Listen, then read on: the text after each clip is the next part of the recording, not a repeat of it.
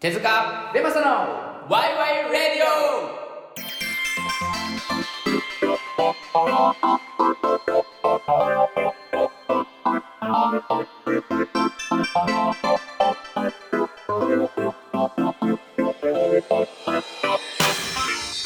さあ始まりました。手塚ベマサのワイワイレディオ。この番組は身近にあるなぜについてワイワイ語っていこうというトーク番組です、えーお相手はえーファンキー手塚と。ベマサラテです。お願いします。よろしくお願いします。ま すよろしくお願いします。はいお願いします。元気にいきますよ。大丈夫ですか？無理してない。大丈夫です大丈夫です。はい大丈夫ですよ。はい。いやーなんか何話す、いや何話そうかなって今パッと思い出したのがさ、はい。まだ見てないあのアマアマプラ入っ入ってます？アマプラ入ってます。入ってます、はい。この間ねあのー庵野秀明ほさんと松本人志の対談の番組がほうほうほうほう。配信されたんですよ。まあ一流同士のだ誰って言った？松本人志さんと？庵野さんさんのエヴァンゲリオンのですよ。おえー、万野さん。庵野さん。うん。のもうまあないだろうこの対談っていう対談ですよ。ほういいですね。そう。でねなんかこうお互い人見知りだからうん。こう、なんかなんかギクシャクしてんだけど。でもやっぱこう、通ずるところがあるみたいなとこがあって。はいでで別に全然関係ない。最後ねすごい俺涙出るほど嬉しかったのがうん。なんか松本人志がねさんが最後、どっかで僕は漫才と決着をつけなきゃいけないんですよと。ほでなんかこの間たまってテレビで漫才じゃなくてコントやったらしいんだよね。ううん。でコントはまあおおむね面白いものが作れるとまだ。うんうんなんかその自信があるけど漫才というものも、うんうん。まあ、エヴァンゲリオンをね安野さんうん。がある種こう完結させたように、はい。こう今の漫才という形をある種ダウンタウンが作ったとすればうん。一旦この漫才というものを自分たちでなんて言うんでしょうね完結させなければならないみたいのがあると、うん。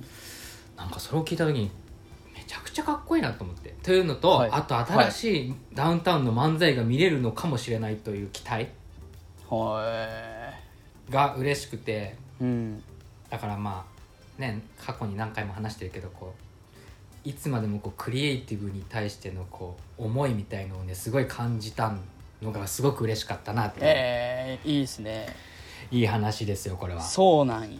まあなんかでも言っても僕今26歳ですけどあのーまあダウンタウンの漫才って僕うん。ほぼほぼ見たことなくて。いや見たことないよ YouTube で手塚さんも？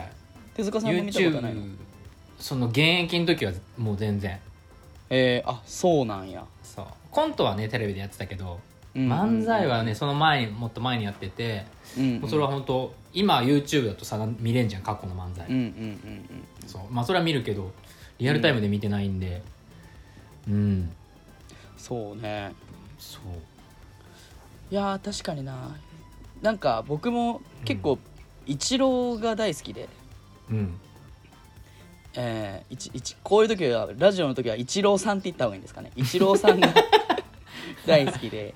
はあのーえっ、とまあよく見るんですよ。であのーイチローさんの、えー引退会見で、うん。まあ、2時間ぐらいこうい、うん、試合後に記者と喋ってるのとか、まあ、そういうのを見るんですけどそれの関連動画で最近なんか最近でもちょっと前だけどあのートヨタの豊田章男社長とイチロー選手がこう、対談してるみたいなのがあって。やっぱりこう業種は違えどうん。まあなんて言うんだろうな。そのもう第一線で働いてる人たちっていうのは、うん。なんか話が合うんだなと思って。うん。こうねなんかすごくこう心地いいんだよね。やっぱそういう対談って。うんうんですごくえーあまあ事前のこう勉強っていうのをすごくしてきたんだろうなっていうのがすごいわかるし、まあまあ。話の端々にそういうのが出るし、互いをね。うん。うん。なんか僕もなんか確かにそういう対談とかを聞くのは好きですね。あれすごいよね。やっぱこう、うん。まあ、ちょっと抽象度上げるとやっぱさこう全然違う業界でもプロとしてあるということがどういうことなのかみたいな。うんところでやっぱ会話ができちゃうんだろうなっていう。のがすごいよね。すごいんだよな。だからその何かこう言葉をこう話していく中でそれに引っ掛けてまたそのなんだろう心地よいタイミングと心地よい言葉ずのこうチョイスで、えーなんて言うんだろうな。こう考え方を交換していってるうん。のが、えー同じなんなんていうのかな。同じレベルというか。うん。なんかそこはすごく僕は好きだしあとなんかそれを聞いててそれを聞いててというかそういうのってなんで、うあの心地いいんだろうかって考えた時にあの、やっぱりこの背景が見えるじゃない？イチロー選手がやってきたうんこう、なんだろうあのなんなんていうんですかね、えー、イチローとは誰なんだみたいなものをみんなが理解した上でうん。話を聞くんでなんかそういうところももしかしたらあるのかもしれないですね。うんなるほど。うん。でもた誰がさ例え例えばさまあまあなんだろうな。プロフェッショナル今やってるのかな？プロフェッショナルとかさ。仕事の流儀？うん、とか、はいはあの全然多分業界ではむちゃくちゃ有名なんだろうけどさ知らない人いっぱい出てくんじゃん。はいはいはいはい。でも知らなくてもやっぱ見見れちゃうじゃん。うん。だからなんだろうなやっぱ知ってる知ってないってもちろんあるけど最初の興味の入り口としては、でもそこじゃないのかもしれないとう。思ん。うけどね、ああいうの見てると、確かに。うん。何なんですかね。あのもう背背景も何も知らないじゃん最初、知らない。うん、確かに。どなんかねすすごいこう何がフックになってるんだろうかってすごい思うけど。身近な例えばなんだろうわかんないけどこのうーん椅子を作ってる会社の社長さんとかだからその自分が使ってるものに関係するものっていうのもまず一つフックだとは思うしなんだろうね他人の生き方に基本的には興味があるよねっていうことなのかねっていうことなんだろうなうん他人になんなん面白いねこれ。なんか本編に行きそうな感じがするんだけど。なんかみんなさまあ言ったらさ 言ったらみんなだって究極自分にしか興味ないじゃん。オーバーに言うと。うん。究極ね。なのなのに人に興味があるわけじゃん、うん。まあこのなんか矛盾というかうん。あるよね。なんだろうなあの俺不思議だなと思うのがあの恋愛番組とかやってんじゃんテレビで。はいはい。で全然知らねえやつの恋愛を見てさそれなりに楽しいわけじゃん、うん。うん不思議だよね。だって自分の友達の恋愛とかだったら分かるけどさ全然知らねえやつの恋愛を見てさ、うん。うんそれなりに楽しいっていう。あれうんうんうん。うんなんかねいつも不思議だなって思う、多分いろんなことをうん。わかんないけどこうまあ本読むみたいな感じであまあまあそれはあるかもしれないな。そう、うん。行ったことない世界で、うん。えーどそこに行ったら何が起きるのかなとか自分がやったことない恋愛を見てあこういう感じになるんだみたいな。人間っていうのはこういううふうに恋に落ちるんだとかそういうのを見たいとか、うん。なんか覗き見したいみたいな、ん。うん。なんかそういうのは本能的にあるような気がするし。うんその先にあるのは多分自分のためなんだよね。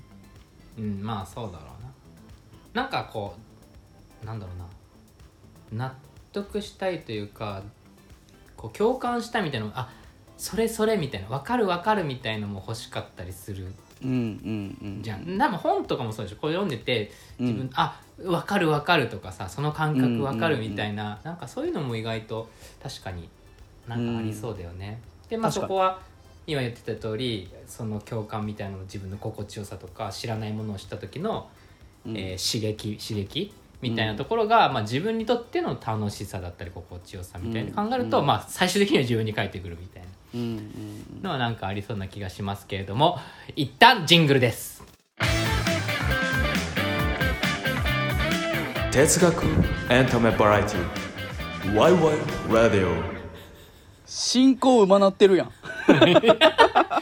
全然うまくないですけども。じゃあ。ジングルのタイミング絶妙だったね。最高だね。じゃあいいじゃんえっと行ってみましょう。こちらのはい。コーナーです、はい。教えてウィキペディア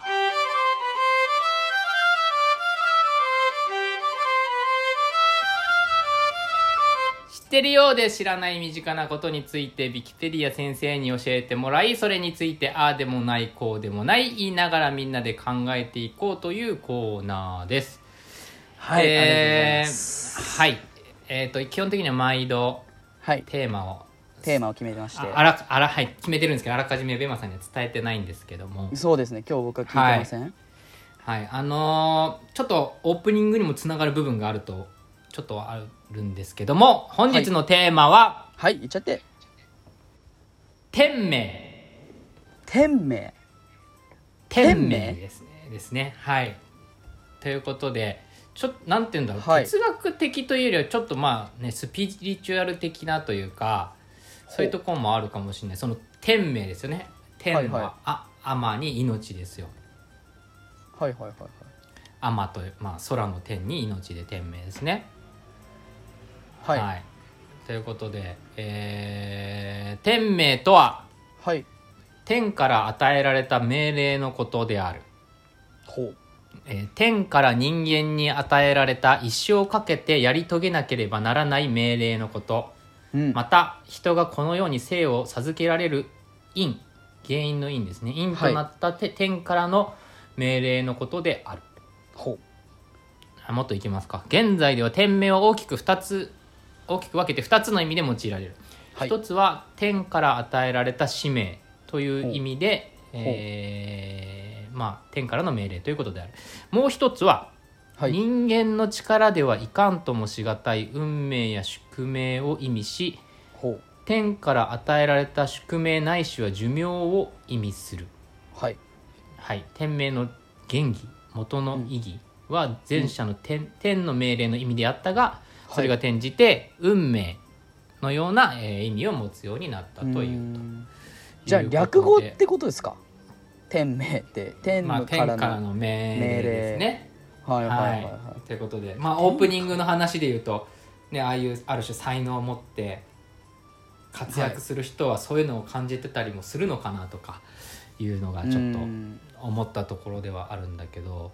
まあ、これはなんか哲学的という感じではないかもしれないけどはい。なんかね最近ちょっとそれを考えてたんですよ。ほう。えーあるかもしれんっていう感じになってきましたね僕は。なるほど。うん、そうですか。なかなかうーん。キャこうキャッチしづらいというかまあ本当にそういうものがあるかどうかはい。も含めて、まあ、あるんですが、まあ、一つ有名なあの天命に関するやつだと孔子の言葉がありますね。うん。うん。あの詩曰く「我15にして学に志す」えー30にして立つ」はい。40にして惑わず」50にして天命を知る」うん。えーろ60にして従う。70にして心の欲するところにん？従いてノリを超えず。ということで、まあ、15歳で、まあ、学問に心が向かうようになり、30歳で、えー一人で立つことができた、うん。えー40歳の時に自信が揺るがず迷うことがなくなり50歳の時に天が私に与えた使命を自覚し奮闘することになったと、うん。えーさらにいくと60ともなると他人の言葉を聞くとその細かい気持ちまで分かるようになった。えー70歳自分の心の求めるままに行動しても規定規範から外れるということがなくなったと。いうことで、まあ、50にして天命というものを知るみたいなところ多分結構天命に関わる有名なうん。フレーズだと思うんですけど、うんうんうん。うん、いやーどうですか？そこの天命を聞いた時。天命というのを聞いた時どう思います？うん。どう思います？どう思います？いや、うん。どうどう思ったのかな？いやー、うん。なんか難しい。いや今今思ってるのは、うん。単純に、うんそのまあなんていうのかな。まず「天って何?」って思ってるね。でまあ自分に天命があるとしたら何なんだろうとは思いますね。うんうんうん。なんかそういう感じです。はい。ちょっとふんわりとしてますが。そうですねはいそんな感じですかね。どうですか？ー手塚さんは。僕はねそもそもなんで天命にしようと思ったの？えなんかあるなあるかもって思ったからなんだけど。ほうほえーまあ、性格みたいのもあるよね。例えばさ、ううん。えー好奇心があります。うん。っていう人がうん。えーっとまあ例えば昔から好奇心があったとしてはい。それってさうん。自分で好奇心を持とうと思って持ったわけじゃないじゃないですか。ほうほうほう。確かに。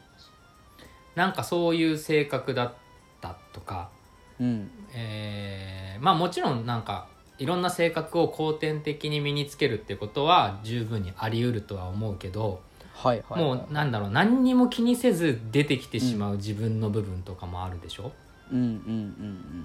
って考えた時にはい。それってまあある種自分の才能みたいなところもあるわけじゃん、うん。センスセンスとか。うんうんうん。だからそれを最大限に多分もうプレゼントなわけじゃん、ある種。もうもらって別に努力して身につけた力じゃないですけどみたいな、うんうんうん。なんか確かにね。そうん、でせっかくそんな力を持ってるんだからそこに沿ってこううん。自分をこう生かせるっていうのがうん多分一番この世界でというか自分の発揮できて誰かのためになるみたいな。はい。ものをなんかか考えた時にうん。まあもしかしたらこう、まあ、さっきもなんか講師の言葉だったけどこう自分の思うままにというか素直になればなるほどそれが、まあ天命というかわかんないけどうん。自分の結構やるべきことみたいな感覚も出てくんじゃないかななんてちょっと思ったんですよ。なるほど。なんかえっ、と、うん。少し前の放送で、えー小峰さんに出ていただいた時に、うん。こうなんだろう。えー、一なんなんてなんなんでしたっけ？えっ、とうん。あるべきところにあるものがあるというか、でその、得意な人たちが学校なんて行きたくない人たちは学校行かなくてもいいしででもその代わりその人たちにはこうやるなんていうの得意なことだったりとか、えー、とそういうのがあるからじゃあそこをまたこう伸ばしていくようなうん。こうものがよりナチュラルなものの方がいいんじゃないかってこうおっしゃっていたのとうんなんかちょっとだけリンクしてくるのかなっていうのはなんか今の話聞いて思うね。ううんん。いや確かにその話だと思う。まさうに、ん。うんそうね、まあ、そう考えると僕たちがこうまあラジオやろうってなったのも、自分たちそのなんて言うんだろう。苦手なことを苦手なことというか、えーうん。やりたくもないことだったりとか苦手なことだったりとか、えー そういったことを自分から進んでやることはないじゃないですか。だからそれもある意味ではこうお互いの、えー天命がこう交わる部分のその交わった中にラジオがあったのかなみたいな、まあ、ラジオだけではなくて、まあ、こうやって何かを発信するっていうのがなんかお互いにとって気持ちいい部分だったのかなとは思いますけどね。うんうんうんうんうん。そうね、な感じしない？うん、ななんかそのうん。まあ別に俺やりたくないこともやっていいと思うんだけどなんかそれでも結局し、知るわけでやっぱりこれ嫌いだなとかうん。っていうことでけ好きなものが見えてくるみたいな側面もあるじゃない。はい。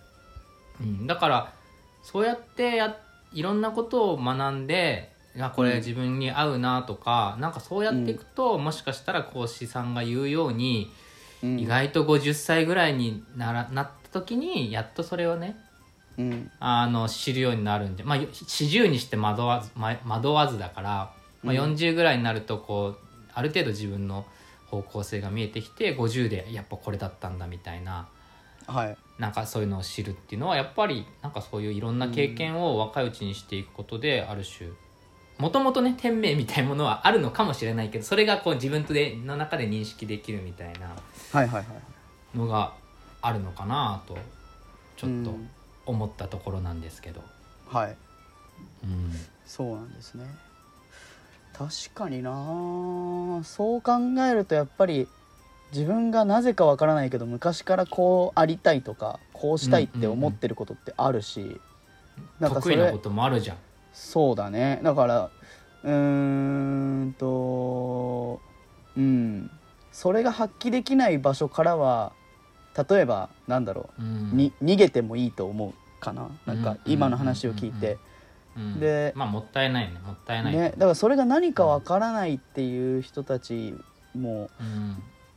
きっと何かあるはずだと思うしね。うんなんか。うん、いやあると思うよ。うん。だ外にはないと思うんだよなきっと。そうなんだよ。そうなんだよ。だから職種で探してなんかわかんないけど、うん。とりあえず何でもやってみようみたいな感じで職種で探しちゃうと、うん。まあ奇跡的にマッチすることはあるけどうん。えーこうなんていうの？確率がものすごく低いというかめちゃくちゃある職種の中からこう探してしまうと。だからなんか自分の内側から探すっていうまあ今就職でね自己分析とかよくやってるけどなんかうん。それはすごく個人的には自分を知るっていうのはまず大事なのかなっては思いますね。だから今日本の就職の、えーまあ就職だけじゃないですけどあの、就職一つ取ってみると、まあ、うん。個人的にはねあのー自分のその天命というか自分がうん。会社で働くよりもなんか好き勝手やるやりたい人だっていうことにちょっとだけ早く気づいてだからその気づこうと思って気づいたわけじゃないけど、うんみたいなので就活はしなかったのでうん。あのまあねえーあれですけどそういうこう自分を知ってからやろうっていう流れはすごくいいなんかいいなって今思います、うんうんうんうんうんうんうんけどね。まあまあまあまあ試行錯誤なんじゃないですかね。やっぱ焦っちゃいけないというかうん。そうそう分かるもんじゃないと思うんだよな多分、うやんっぱいろんなことやっていろんな失敗して合う合わないうん。と感じていくんじゃないかよな40で迷わなくなるっていうのはどういうことなんやろ？それはもう講師さんに聞いてください。15ん？なんだっけ？もう一回ちょっとおさらいしていい？自信15 15はえーっと、学問に、えー向かうようになると、はい。心が。はい。で30で一人で立てるようになったと。ほう。ってことは40僕はまだ30になってないんで一人で立ててなくてもいいっていうことですか？まあまあまあまあまあまあまあね。講師さんを一つの一つのあれにするならね。はい。はい、頑張って立とうとしてますけど。はい。うんっていうことですよ。ではい。四十にして自信が揺るがずもう、ま、惑うことがなくなった。うん。だからそれは何に対してなんだろうって思うんだよな。何事に対してもってことなのかな。それはもう四十になればわかるんじゃないですか。四十になりてえ早く。四十になりてえわ。うん。なでも周りの四十の人たちに聞いてみようかな。迷わなくなった？って。うん。これはもうでもあれじゃないですかね。結構努力してる人なんじゃないですか。あそうですか。うんなんかそんな感じするけどな。うん。でうん。50で天命を知るはい、うん与えた使命が自覚できたと、ほう。なるほどね。うん。ってことはまあでもそうか。自分の点うん難しいですねそうだからまあ焦る必要はないっていうことなんじゃないですか。こう何がやりたいか迷わってる人は。うん確かにそうかもね。うん焦る必要なくて、まあ、その試行錯誤はしんどいけれどもその中で見えてくるものがいっぱいあるでしょうと。はい。いうことですよ。ああそうですね。いはまあねなん店名ってだからそのい、うん。例えば思い浮かんだ店名はさやっぱりこう、人をひ幸せにすることだみたいな。すごくこう、ぼんやりとした抽象度が高いというか、うん。ぼんやりとしたものなのかうん。どうなんですかね。その天からの命令っていうのはどういうどういう条文で来るんですかね、結構文章長いんですかね？人人それぞれでしょうね。これ言葉じゃない可能性もあるからな。おー。絵とか？うんなんだろう。インスピレーションみたいのだったりとか。わかんないけどね。うん。うんだからまあどう？まあわかんないですけどね。でもなんかこうあるんじゃないか？やっぱり人それぞれだって個性があるわけだから。うん。なんかその個性を生かすことがそうねうんなんか大事なことのような気がするんだよね、うん。っていう意味でなんか最近そんなことを思ってたんで、うん。ちょっと確かにやってみました、個性を出すことは店名を守ること。確かにそれは面白い。あすいません。かなり ボソボソ喋っちゃいましたね。なんか自分なりに今いろいろ考えうん。そうだね。だからそのうん。なんなんていうか分かりませんが僕がこう学んできた歴史だけをたどってみればうん。戦後こう日本はね、えー、と統一であることが正しいみたいな教育をされてきてて、うん。でまあこう諸外国と比べるとこう、自分の意見を言わなかったりとかこう、まあ、うん要は個性がうーんうん。個性をこうまあ言葉を選ばずに言うと殺すようなことをしてきた国なのかなっていうのをちょっと思ってて。でうん。その結果日本人の幸福度が低い。うん。幸福度が低い国ってよく言われるじゃん。なんか世界で61位かなんかだったと思うんだけど。うん。なんかそれもなんか仮説でしかないけどうん。そういう因果はあるような気はちょっとだけしてるというか。うん。個性を大事にしていくこと、まあ、もっと言うとこう自分を大事にしていくことみたいなのがうん。こう一人一人が生きやすくうん。うーんまあストレスがないと言ったら違うかもしれませんけどうんこね能力を活かせるようなものになるのかっていう気づきはあのありました。うん。な気がするな。うん。まあ時代じゃないですかね、まあ、そういう時代なんかな。そういう時代でもあると思うけどね。この「天命」という言葉をこの令和のの、まあ、平成生まれの僕がうん。読んだからそういうし考え方になってるのかだだうんそれを例えばねあの昭和生まれのこう、うん。戦後の人たちが読んだらどういうこことだこう天というのがもしかしたら天皇だったかもしれないし。うんうん。うん僕は天はなんとなくこうなんだろう。神様みたいなのをちょっと想像してるけど。うんうんうん。わからないけどね。そのうんうん。わからないけどなんか人ではどうしようもできない存在みたいなのがもしいるとしたら、まあ、なんかそんな気はしてて。でそうだね。だからそこの時代背景とかももしかしたら大いに関わってるかもしれないですね。うん店名一つとっても。うん。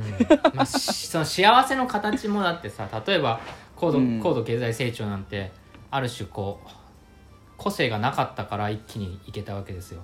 うんだからそれが、まあ、ある種ね日本を豊かにしたとも言えると思ううんし、うん。ある種村社会みたいなところでかんまあ睡眠みたいな、まあ、睡眠に乗れるというかさあんなうんうん個性がなくてみんながまとまってるからうん。一つのさ大きな魚になれたみたいなところもあるわけじゃん。あんなんみんな好き勝手に泳いだら勝てなかったわけだよね、うん。って考えるとあのそういうものがある種の幸せとか自分の安心安全を守ってたっていうような、えーまあ、時代というかという場合もあると思う、ただ今の世界を見てみると圧倒的にやっぱ個性を生かしていくことが、まあ、幸せだし幸せそうにもちろん見えるしうん。っていう意味では、まあ、まさに今そういう天命みたいのがより重要な時代にはなってきてると思う。うん。なるほど、うん。なるほどな。いやーなんかと思うん。ん。なんか今感じたのはそのマズローって知ってる？もちろん。のなんか欲求5段階説ってあるじゃん。うん。でそれのなその例えばせ、えー戦時中の方とか、えー高度経済成長のん？高度経済成長の時代の人とかは結構こうなんていうの？こう死にたくないとかさ。うん。例えばこう生き残りたいとか、えー、分からんけどじゃあその中に、えー天皇のために死ぬことが僕はその生き残りたいというそんなんていうのこう、えーある種動物の本能的なものよりも上に行ってる時代もあったりとかそこら辺がこうなんていうんだろうな、今の日本において本当に飢えて死んじゃうことってまあなくはないしそれでこう困ってる人たちもたくさんいるんだけどでもそれが全体数としてはこう減ってきてうんその戦争中の時よりかはね減ってきてこうよりこうなんていうんだろうな自己実現を求めるというかなんかそうそういうふうにこうシフトしてきてるのかなという気はしますね。うんでそこがまあうーん、うん、動物的本能からこうより人間的なものを求め出していく。でその時にうん。人間的なものって何なのっていう考えるとやっぱり僕はこう人と喋ったりとか、うん。えー何かに心をうこう動かされて感動したりとかなんかそういうのが人間っぽいなと思うんでなんかう、うんん、こう、うん。ひねやっぱりラジオで僕たちはこう発信したいとかこう喋りたいとかいろんな人とこうね、うん。あのうワイワイしたいっていうのをやってますけど、意外とこう、はい時代が追いついてくるのかなって思ってます。そのその自信何なの？毎度毎度ね。わかりませんけどね。あれ？いなくなっああ帰ってきました。はい。うん。あれ？なんかまた飲んでます。はい。梅？飲んじゃいますね。梅？いやグレープフルーツですね。あ出た。グレープフルーツは手塚じゃないですか。はいグレーはいグレープフルーツは手塚ですはい。ということで本日ははい。この辺、この辺というか、えー教えてウィキペディアでした。ワイワイレディオ。はいということで、い、はい。やーね。はい。えー珍しく真面目にいろんなかんいろんなことを考えてしまいました。いや毎回考える。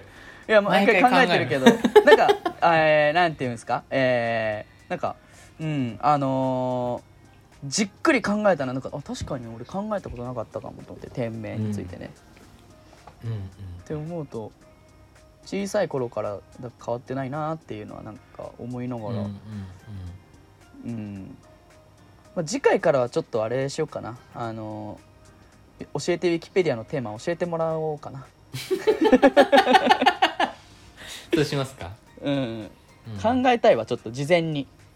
あそう。これでも逆パターンでもいいな、逆パターン？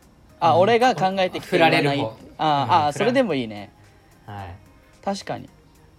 まあそれはちょっとやってみたいですけど。あれなんかはい。なんかあったんでしたっけ？そうなんです、あれ、うん。ついに、はい、えーこのワイワイレレディオにメールが届きました、イェイ。我々以外の人から。はい初めて、えーリスナーの方に、えーメールをい。ただきまして、お。えーこれは読んでいいですかね？一応、えー、とコーナーメールではなくて、はい、えーあコーナーメールなんですよ。で、えっと、おポケットいっぱいの幸せのコーナーに当てられたメールなので。あそうだったんですね。はい。そう。でまあ初めてのメールなんでねちょっとじゃあ読んでみますか、あじゃあお願いします。い、いですか？はい。えーえーこれはラジオネームとかちょっと書いてないので。ラジオネーム書いてない。はい、はい。えーじゃあメールの文章を読みます。緊張しますね、はい。初めての文章なので、はい。えー手塚さん。はい。いつも至らぬ息子がお世話になっております。ヘビーリヘビーリスナーことベマサの母です、えーうちの母親からですね メールが届きました、ありがとうございます。えー毎回欠かさず楽しみに聞いております。以前には次男の高弘までお世話になりありがとうございました。そうですね。ありがとうございます、えー今回メールを初めて送らせていただきますが私のポケットいっぱいの幸せは去年の誕生日に子供4人がお金を出し合って買ってくれたうん。AirPods を毎回ポケットに入れてこのワイワイレディオを聞くことですお。僕4人兄弟なんですよ。はい。はい。えー前回本当に元気のない息子の声を聞き 大丈夫だろうか？と心配して聞いていたところ手塚さんから50回を機に1回時間を置こうか？と聞かれた時もえー、残念と思う反面こんな元気のない時間に、ん。元気のない時間に追われて言い方は悪いですがこなすような息子にカツを入れ。えーて手塚さんの目指すラジオになっていないなっていないからだと勝手に理解しておりました。えーでもその後元気にやっていくことがいかに大事か反省し元気に話す息子の声を聞き正直安心いたしました。その後手塚さんがどのように思っているかは分かりませんができることならこれからも続けていただけることを切に願っております。えーこれからも楽しみにしておりますのでぜひよろしくお願いいたします、えー拙い分で申し訳ありません。そして私もい。つか、えー手塚さんにお会いしたいと思っていますということでいただきましたけれどもありがとうございます、えーそうですね。ラジオネームベマサの母ですね。まあベマさんの母ですね。ありがとうございます。本当でもねはい。あの普段からというかあのね、ええあのー YouTube のコメントも一番くださってるんでお母いやさん本当よね。ありがありがとうございます本当に。YouTube のコメントに返信しといてって言われて僕いまだに返信してませんが。はい。ちょっと照れ私。照れくさいというのもあるのか なんなのか、えーうん返信しておりませんけどもね。はい母親のやつにはちょっと、まあこうやってねメールをくれたということで今日はさすがに読みました。いやーありがとうございます。いやあのー別に大丈夫ですからねお母さんあのカツ入れてるとかそういうんじゃないんです。むしろ僕もはい毎回元気をもらっているしまあ、ええ。あのーなんだろうな僕の至らなさですよ。まあ仮に50でやめようと言った発言が出たのも僕の至らなさですから。そんな決してそんなことはないんですけどなんでご心配なさらず あの息子さんは頑張っております。頑張ります。はい頑張ってます、ね、そうですね。ねいやなんか、うん。はいえーそうですね。えーっとあんだけメールをくれメールをくれとあの言っておきながら、最初のメールが母親で、えー大変気まずい感じに。そ気まずい感じに。いや嬉しいです。はい。めちゃくちゃ嬉しいですね。はいはい。またえーね、えー母親以外の方からもメールをいただけると。